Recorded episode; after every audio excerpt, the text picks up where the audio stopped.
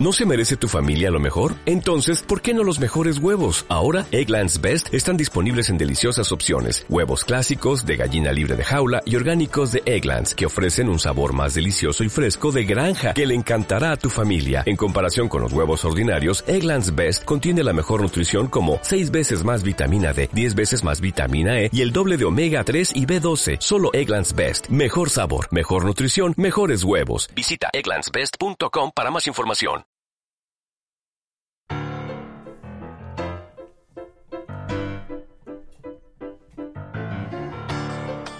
Pues ya estoy otra vez por aquí de vuelta con temas musicales que te van a encantar. Temas musicales elegidos por Jaime Ojeda, como siempre, nuestro buen amigo y experto en el mundo de la música, que lleva toda la vida rascando, rascando y buscando y encontrando historias fantásticas como la que hoy te traemos a World Media Podcast. Y esa historia tiene nuevamente como protagonista al rey del pop. Ya han sido eh, varios capítulos los que ha protagonizado Michael Jackson, pero es que es normal una leyenda, un eh, perfil como el de Michael Jackson es normal que nos deje siempre algún tema que abordar y en esta ocasión vamos a hablar de algunas canciones quizás las más olvidadas eh, de Michael Jackson. Siempre hemos hablado de los grandes éxitos, los eh, rompepistas, pero ahora te vamos a hablar de otro perfil diferente y eso es lo que nos va a contar Jaime Ojeda en el día de hoy.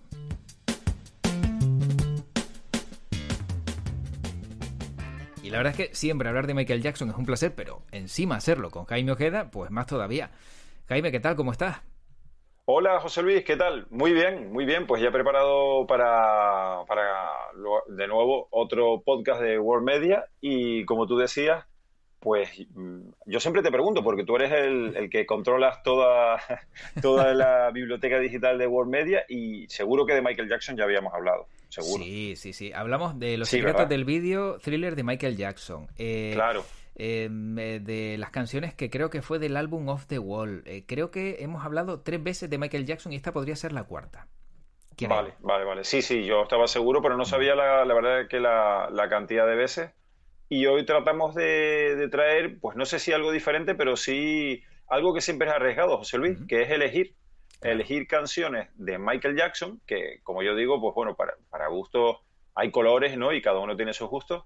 Pero en esta ocasión traemos eh, cinco joyas olvidadas de Michael Jackson. Canciones que quizás no han tenido la repercusión que debieron tener, aunque yo creo que una de ellas, seguro que sí, una seguro que sí, incluso diría que dos, ya las iremos comentando, pero que digamos que seguro que todo el mundo las conoce, las ha cantado, las ha bailado, bueno, una más que otra, eh, pero que digamos que no son esas canciones que cuando, eh, digamos, te ves en, te ves en, no sé, pues en, en, un reportaje televisivo de Michael Jackson o cuando sale un documental de Michael Jackson, son canciones que no suelen salir, que no, que, o sea, que, que, que, la gente no las suele, el responsable de, de, ponerle, de sonorizar, no las suele elegir. Y la verdad que nosotros las hemos querido destacar porque son grandísimas canciones. Y oye, pues que sirva también una vez que los amables oyentes escuchen este podcast, pues digan, oye, venga, vamos a recuperarlas mm. y escucharlas porque vale muy mucho la pena. Así que aquí estamos, con cinco joyas olvidadas de Michael Jackson porque no son cinco canciones que no se hayan escuchado, sino que en este caso, como bien indicas, se han oído menos, ¿no? Exactamente, son canciones que han sido single, además single de, discos potentes como el, como el Bad, el Dangerous, el Thriller, eh, aunque sí después traemos dos canciones que, digamos, de discos, yo no sé si decir menores, mm. o al menos más difíciles de Michael Jackson, porque también le pillaron en la época mala. Em, en el año, por ejemplo, 93, cuando, cuando se vertieron todas aquellas acusaciones de abusos sexuales, ¿no? Sobre menores. Entonces, discos que pasaron un poco más desapercibidos porque era un momento difícil para promocionarlos y Michael Jackson también puso un poquito de tierra de por medio y, digamos que ahí empezó un poquito eh, el declive, ¿no? Entonces son canciones que están incluidas en, al menos una de ellas, en, en uno de esos discos y el disco un poco se tapó un poquitito, aunque eh, el lanzamiento inicial fue tremendo, ¿eh? el lanzamiento inicial fue, fue impresionante, pero luego sucedió este hecho, esas acusaciones, y, claro, ya ahí decayó un poco el asunto de la promoción, con lo cual todas las canciones que incluían, pues también cayeron un poquitito en, en el desapego ¿no? de, todas las radios y de toda la maquinaria de, promoción. Eh, de las canciones que hay, estamos hablando de, discos quizá más recientes, a lo mejor como decías, ¿no? Entonces, eh, discos que, a lo mejor no tuvieron el mismo peso eh, promocional que tuvieron los primeros de Michael Jackson. Bueno, aunque vamos a comentar canciones que, por ejemplo, una de ellas está incluida en el álbum Thriller, mm, que ah, es yo, yo, creo que el disco ya no top de Michael Jackson, sino el disco top del pop mundial de la historia.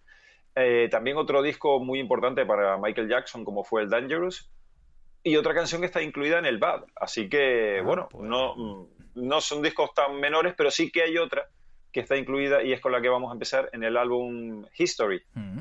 Eh, y ese disco se lanzó, vamos, a bombo y platillo, con un presupuesto increíble, pero claro, eh, fue ahí, eh, justo en el 93, cuando, cuando le acontece esto a Michael Jackson.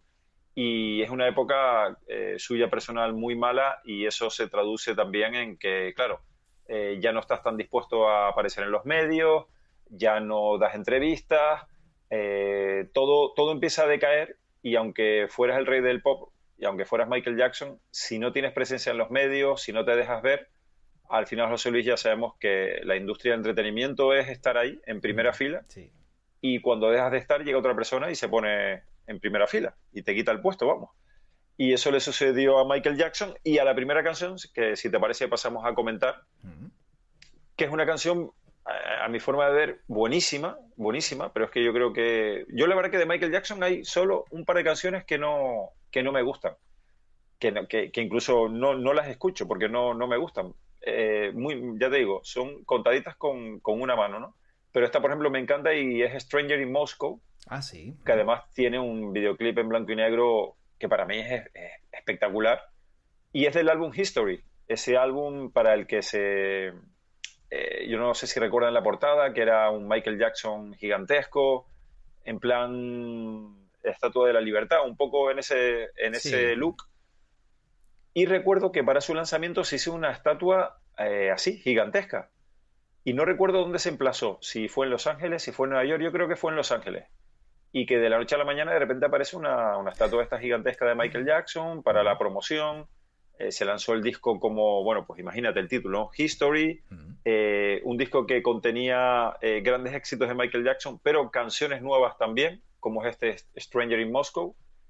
Pero, pero bueno, una canción que, como está incluida en ese disco que, al que aconteció todo lo que hemos contado, bueno, pues ahí Michael Jackson ya, ya estaba mal. Digamos que a raíz de, esto, de estas acusaciones, Michael Jackson pues eh, no podía conciliar el sueño y ahí ya empezó a tomar fármacos, ¿no? Para, para digamos, ayudarle a, ayudarle a dormir. Y, digamos que la historia de esta canción es que él en una noche en Moscú, eh, en medio de una gira, eh, escribió la melodía, una gran melodía. Luego llegó a Los Ángeles y la grabó con el grupo Toto, eh, que yo creo que lo hemos comentado en alguna ocasión, sobre todo cuando hablamos de thriller, que Michael Jackson tiene detrás de sí un equipo, eh, digamos, unos héroes que pueden parecer invisibles, pero Toto, tenemos que decir que es un grupo mítico y con muchísimos éxitos y con unos músicos impresionantes. Y que Toto han sido parte del pilar fundamental de Michael Jackson. Vamos, que Michael Jackson no era bobo y se sabía rodear de los mejores también, ¿no? Claro. Y entonces él llegó con esa melodía que escribió y luego la grabaron en Los Ángeles con el grupo Toto y, vamos, el resultado gustó muchísimo y, y, un disco que solo iba a ser de grandes éxitos, el History, pues al final, debido a canciones como esta, Stranger in Moscow, le gustó tanto a Michael Jackson y también a su discográfica, que era en esa época Sony Records, le gustó tanto que dijeron, oye, pues hay que poner, o sea, el disco History, que iba a ser un disco único, eh, con grandes éxitos, pues vamos a hacerlo como un disco doble, un segundo CD. Eh, y entonces así fue. Grabaron, digamos que la edición al final decidieron que fuera un CD doble para poder incluir canciones nuevas. Y una de ellas fue esta, Stranger in Moscow, que la verdad que recomendamos escucharla y ver el videoclip porque es una, auténtica maravilla. Seguro que tú la tienes localizada y yo creo que también te gusta, ¿verdad? Sí, sí, la verdad que es una de las canciones que dices, oye, me, gustó de ese disco y recuerdo perfectamente también, como dices, el vídeo en blanco y negro y, la verdad que, bueno, merece mucho, mucho la pena. Eh, ¿Y en el 4, Jaime? Bueno, después tenemos una canción del álbum Invincible. Este álbum sí que sí que fue un disco que Sony directamente, eh, yo creo que casi deberíamos utilizar la palabra boicoteado, ¿no? Hmm. Porque ahí sí que ya Michael Jackson es cuando se había ido, yo creo que fue a Dubai, si mal no recuerdo, o Qatar, para pasar lo más desapercibido posible, porque ahí ya sí que ya no solo tenía una acusación, tenía varias, y, él se va de, se va, digamos, de, de, Estados Unidos, y el disco pasó, pasó muy desapercibido, y además imagínate que R. Kelly es el productor y el compositor de esta canción, ahora que sabemos que R. Kelly también ha sido condenado a 30 años por abusos sexuales. Entonces, digamos que no pintaba nada bien ese, ese disco y ese trabajo, ¿no? Las casualidades, ¿no? Las casualidades De, de, que tu productor a 30 años vista ahora, pues también tenga esas acusaciones. Y es una canción llamada Cry, del álbum Invincible, como te digo, que también es una de las canciones, yo creo, eh, menos conocidas de Michael Jackson y que, vale la pena, eh, vale la pena escuchar por, bueno, por, por ejemplo, por un coro final que, que, es un enorme acierto y que es una barbaridad de lo bien que suena, ¿no? Y es un videoclip, yo creo que lo recordarás, en la que un montón de gente se empieza a agarrar de la mano y hacen una gran cadena humana. Y, y empiezan en una playa y empieza a desarrollarse y demás, y eh, hacen una gran cadena humana. Y bueno, pues, pues un poco eso, ¿no? El grito de, de, de un montón de razas, de un montón de gente que, que se une y una de esas canciones sociales de Michael Jackson a las que él tanto le, que él tanto le gustaba escribir y que también pasó desapercibida, esa sería en el número 4. En el número 4 y en el número 3, Jaime, a ver, porque me vas a seguir sorprendiendo.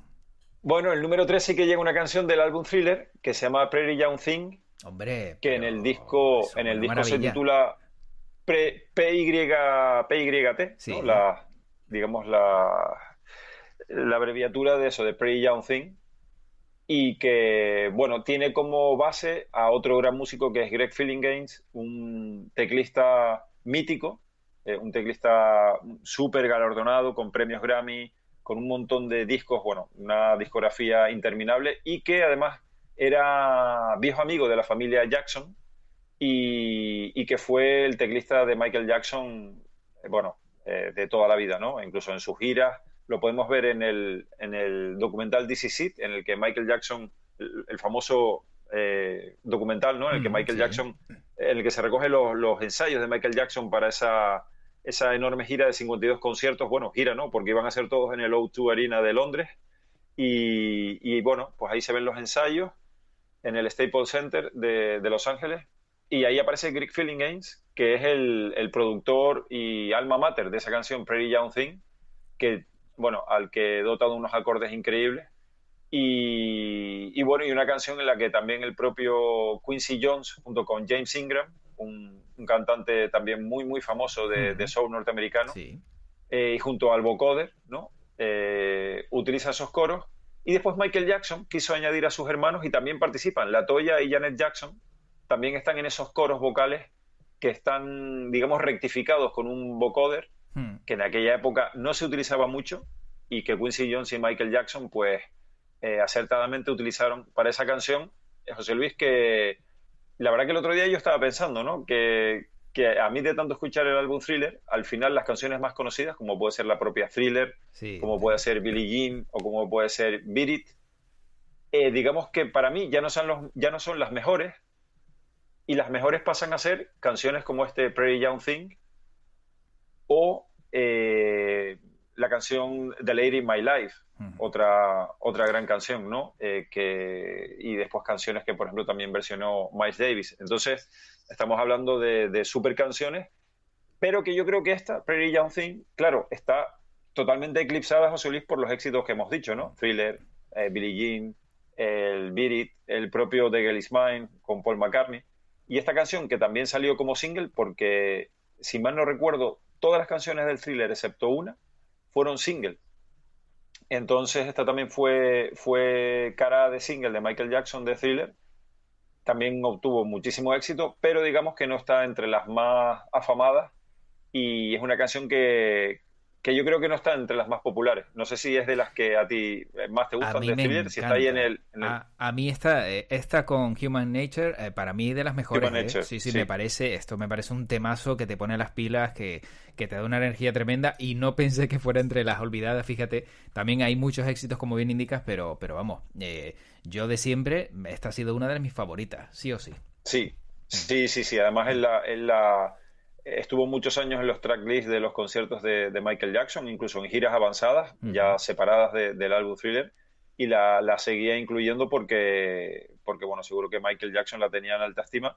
Y, la otra que nombras tú, Human Nature, yo, yo creo que podría estar, eh, digamos, también en esta posición, ¿no? Compartiendo posición, porque esa es la, la canción que luego versionó Miles Davis, que por cierto, si los oyentes no han escuchado la versión de Miles Davis, pues yo les, les ruego, les, les, invito a que la escuchen porque realmente la versión de Miles Davis es una, una auténtica pasada ¿eh? del, Human Nature. Así que Pray Young Thing en el puesto número 3 ya está ahí en el, digamos, en el cajón de medallas, ¿no? Así que pasamos a la plata, si te parece. Venga, a ver quién, quién está en la plata, qué canción está y, y me sigue sorprendiendo. Sí, bueno, en la plata está una canción que yo creo que en su momento también fue muy conocida en muchísimo éxito. Además, el videoclip con Michael Jordan, pues también la hizo saltar a la fama.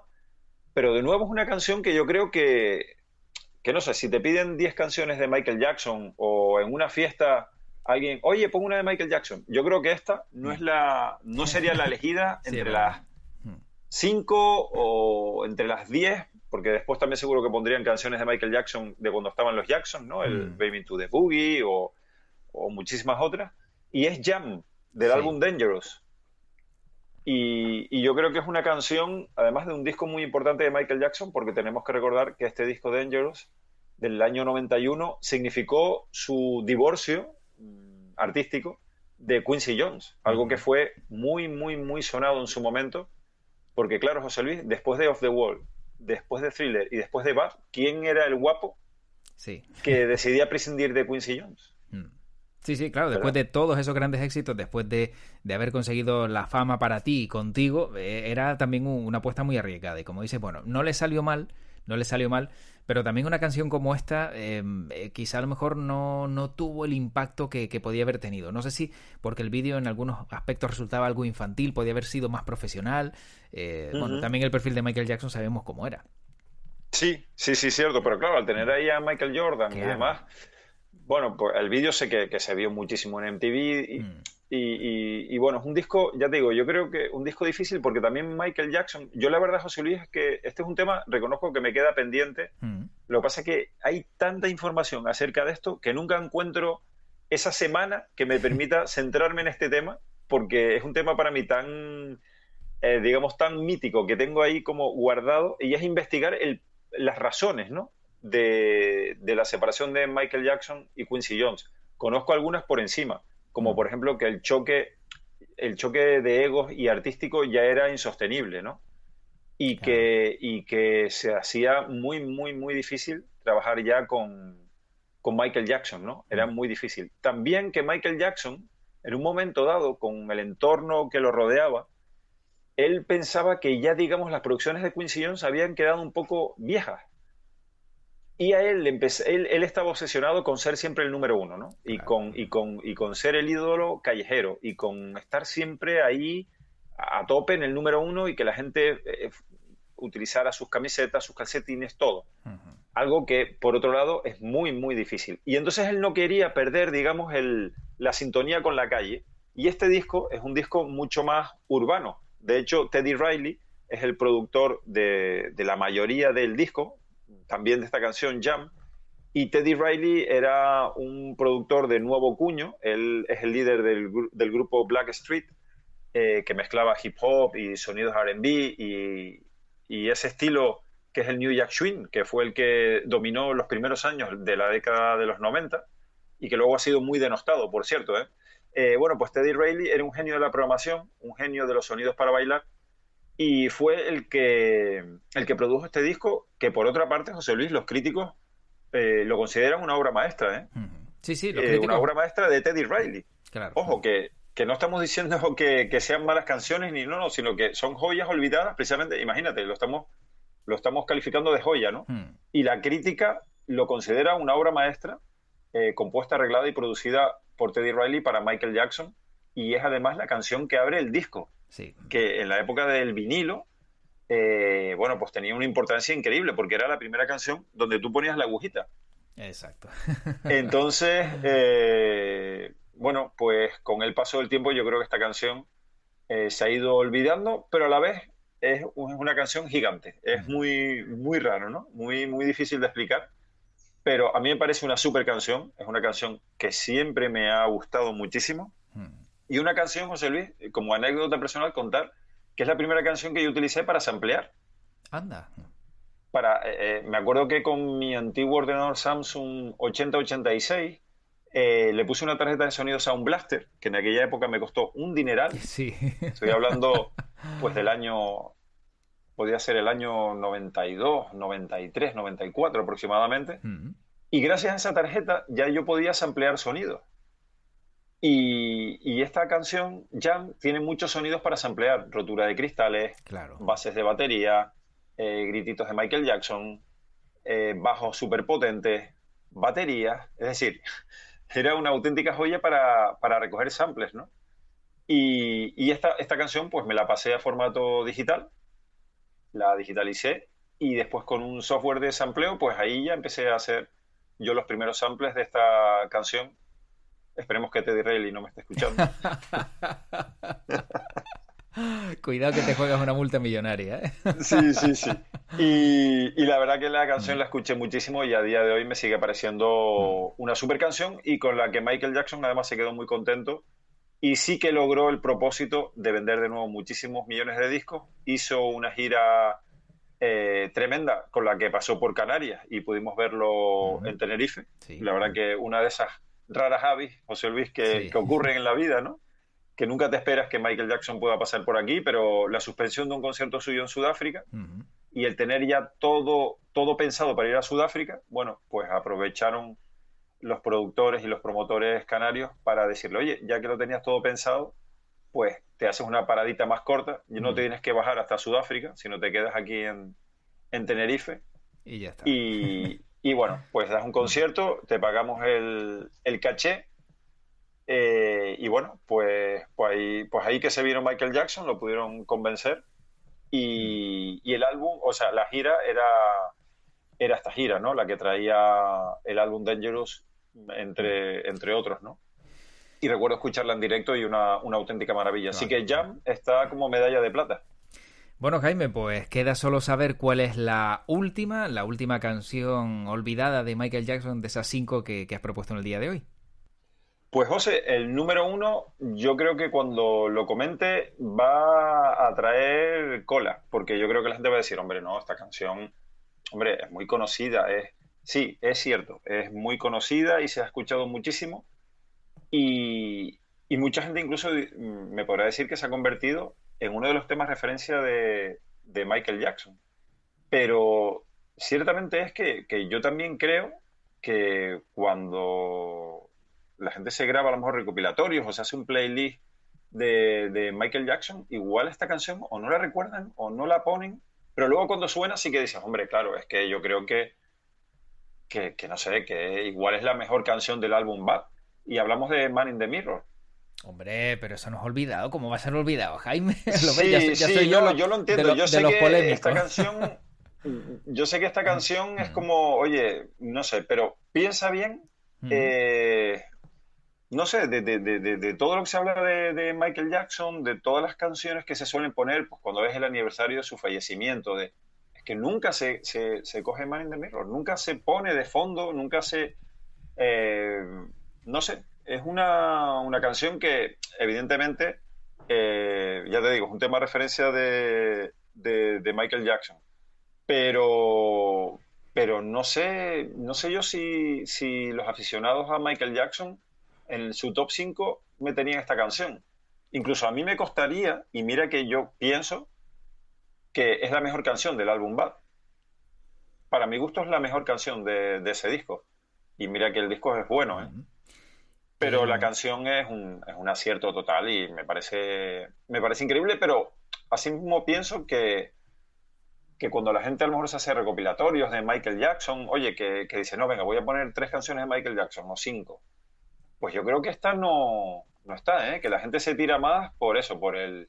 Por lo de siempre. Por el Billy... Sí, por el Billie Jean, por el... Incluso ni el Beat Por el Billie Jean, por el Thriller, por, por muchas canciones, pero el Smooth Criminal y, y, esta, y esta no tanto, ¿eh? Incluso en la radio a, mí me, cuesta mucho escuchar Man in the Mirror, incluso en las radios especializadas. Yo hace muchísimo, muchísimo, muchísimo que no, que no la escucho. Así que por eso hemos decidido ponerla en el número uno como en plan, oye, vamos a reivindicar de nuevo Man in the Mirror del álbum Bad, que, que bueno, que comentar que está compuesta y producida por Glenn Ballard, que es un especialista en, en grandes canciones porque es el responsable de convertir a Alanis Morissette en una enorme estrella con sus composiciones. Así que imagínate, ¿no? De quién estamos hablando, de Glenn Ballard, un productor de los 90, bueno, de los top, top, top. Y con él, en la canción, recordar que era un dúo con una chica, eh, la chica de Sida Garrett, que también cantaba con él el disco I Just Can't Stop Loving You, que fue el primer single de, de Bad.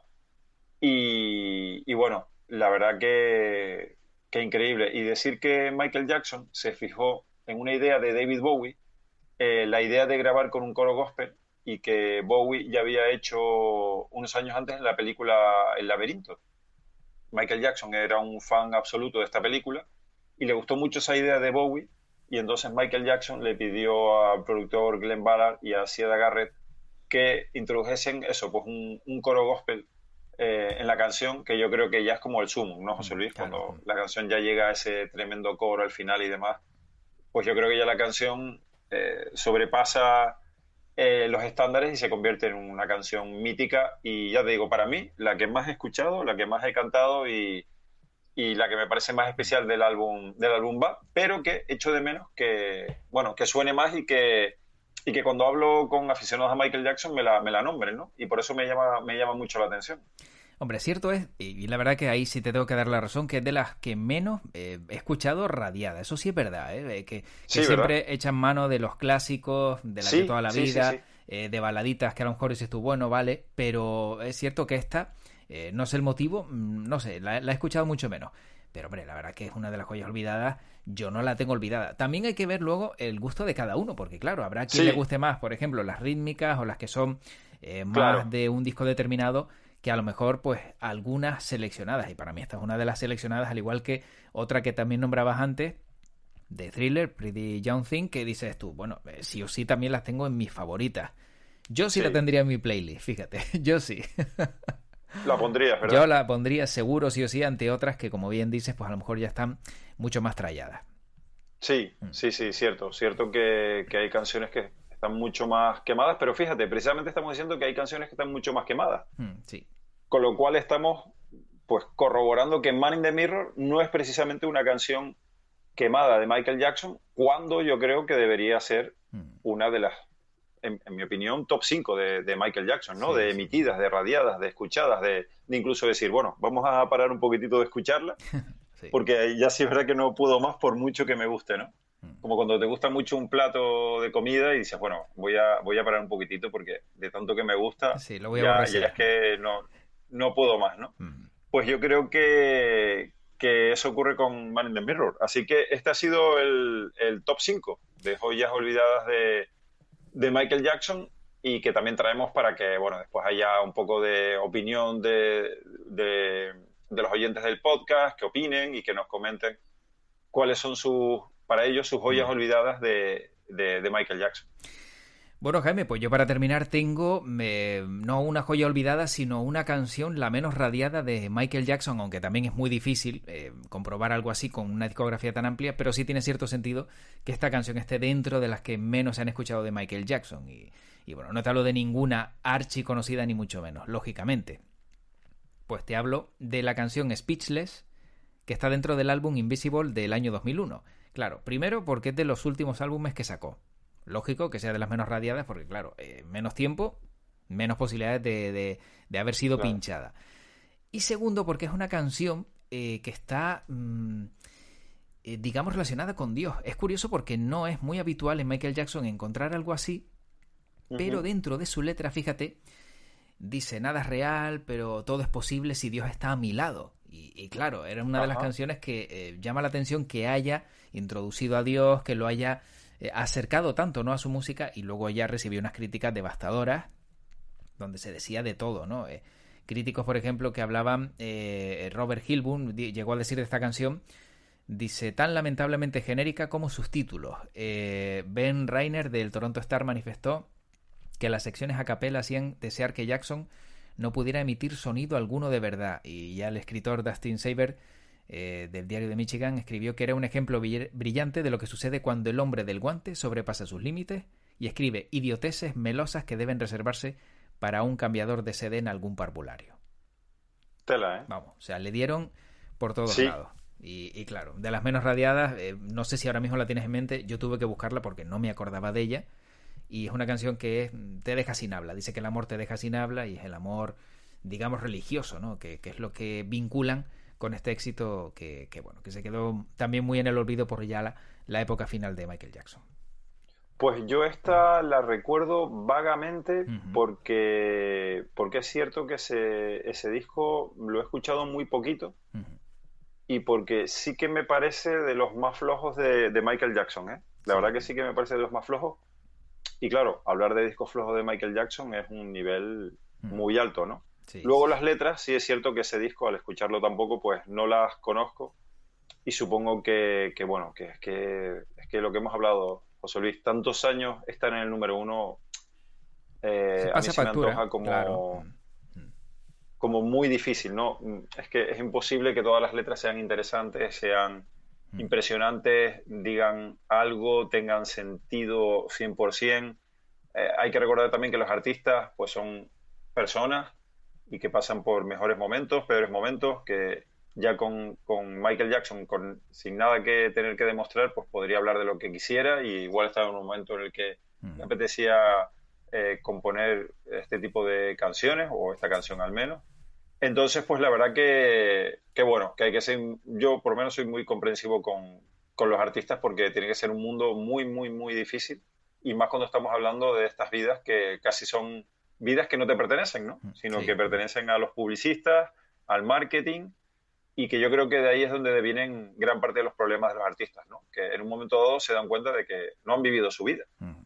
sino han vivido la vida de los demás y la vida de la fama y sí, de mucho dinero, pero que al final José Luis te deja vacío. Claro. Sí, porque no, muy vacío. Claro, no te permiten desarrollarte y, eres una marioneta en manos de otras personas. Exactamente. Está claro. Exactamente, exactamente. De ahí que, pues eso, pues hay que eh, admirar a los artistas que, ellos quieren dirigir su carrera discográfica, que, no se dejan manejar como Prince, por ejemplo, y que, bueno, que, que si te tienes que enfrentar a tu casa discográfica te enfrentas, si tienes que bueno, pues publicar un disco cuádruple porque tú has compuesto un montón, lo publicas. Evidentemente eso te cuesta, José Luis, pues lo que le costó, por ejemplo, a Prince, que fue un poco en sus últimos años de caer porque ya no tenés el apoyo de las discográficas y esto es un mundo de, mm. relaciones públicas y de discográficas, ¿no? Y más cuando estamos hablando de, lo más alto. Y entonces, pues ahí, quieras o no, lo pasa que hay artistas que ya pues se lo, se lo pueden permitir, ¿no? Mm. Así que yo creo que eso puede que le haya pasado a Michael Jackson y, y mira, ahora me, llama la atención escuchar esos últimos discos de él.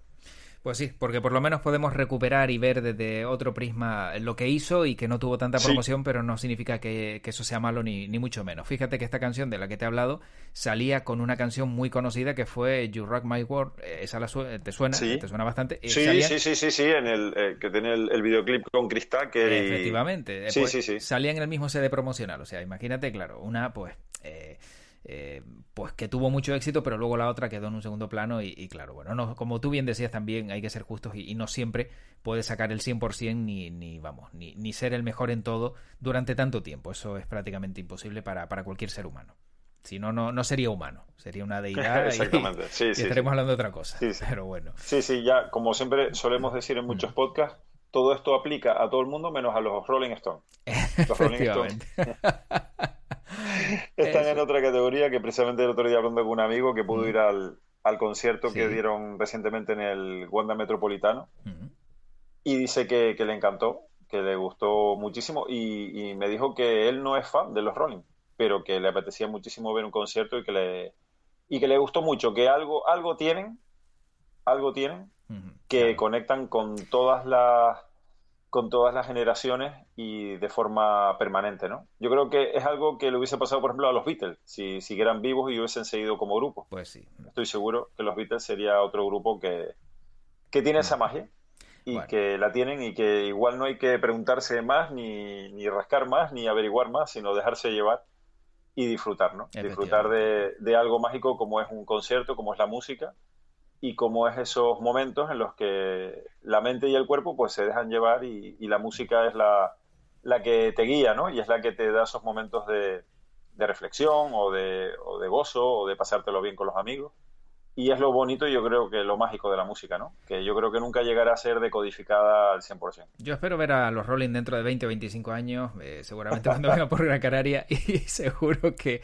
que lo veré porque son eternos, con lo cual pues, no, no tengo ningún miedo. ¿eh? Creo que me voy yo antes que ellos, tal y como están y como tienen ese pacto con el diablo, según dicen, pues bueno, normal que guste a tanta gente y sigan al pie del cañón después de, de tantas décadas, porque ya no hablamos de años, hablamos de décadas y de y de mucho más, y de mucho más. Pero bueno. Pues Jaime, como siempre, ha sido una maravilla charlar contigo en este ratito musical y, sobre todo, bueno, recordar que hay algunas canciones que suenan menos, pero ya el hecho de haberlas nombrado aquí, seguro que quien está al otro lado mm, va a replantearse volver a darle al play alguna de ellas y, recuperar esos temas de Michael Jackson que merece la pena, eh, bueno, eh, volver a ser escuchados, que, sin duda eh, las grandes canciones no, no pueden quedar en un segundo plano ni en el olvido. Pues sí, seguro que, aunque sea un granito de arena, hemos puesto a recuperar en esta ocasión canciones de Michael Jackson y después cada uno opina si realmente son joyas que están olvidadas o no tan olvidadas o si son joyas o no son joyas. Pero bueno, ahí ponemos nuestro granito de arena. Y como siempre, bueno, pues encantado de estar este otro ratito musical en el podcast de World Media. Y ya deseando, mm, bueno, pues producir lo siguiente, grabar lo siguiente para seguir charlando de música contigo, José. Pues como siempre, para mí también es un placer, Jaime. Cuídate mucho y que tu podcast te acompañe. Un fuerte abrazo. Igualmente para todos, un fuerte abrazo. Cuídense.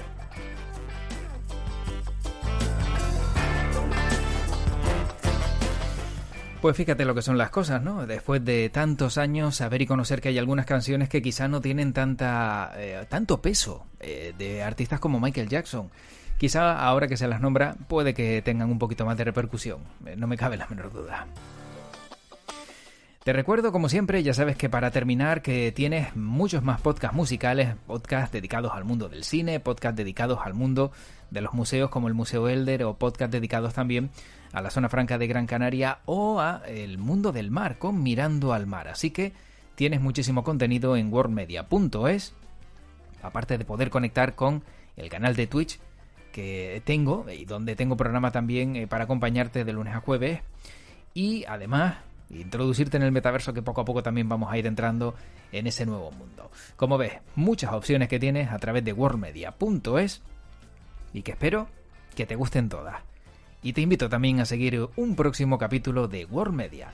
Como siempre, soy José Luis Martín, te deseo lo mejor y que tu podcast te acompañe.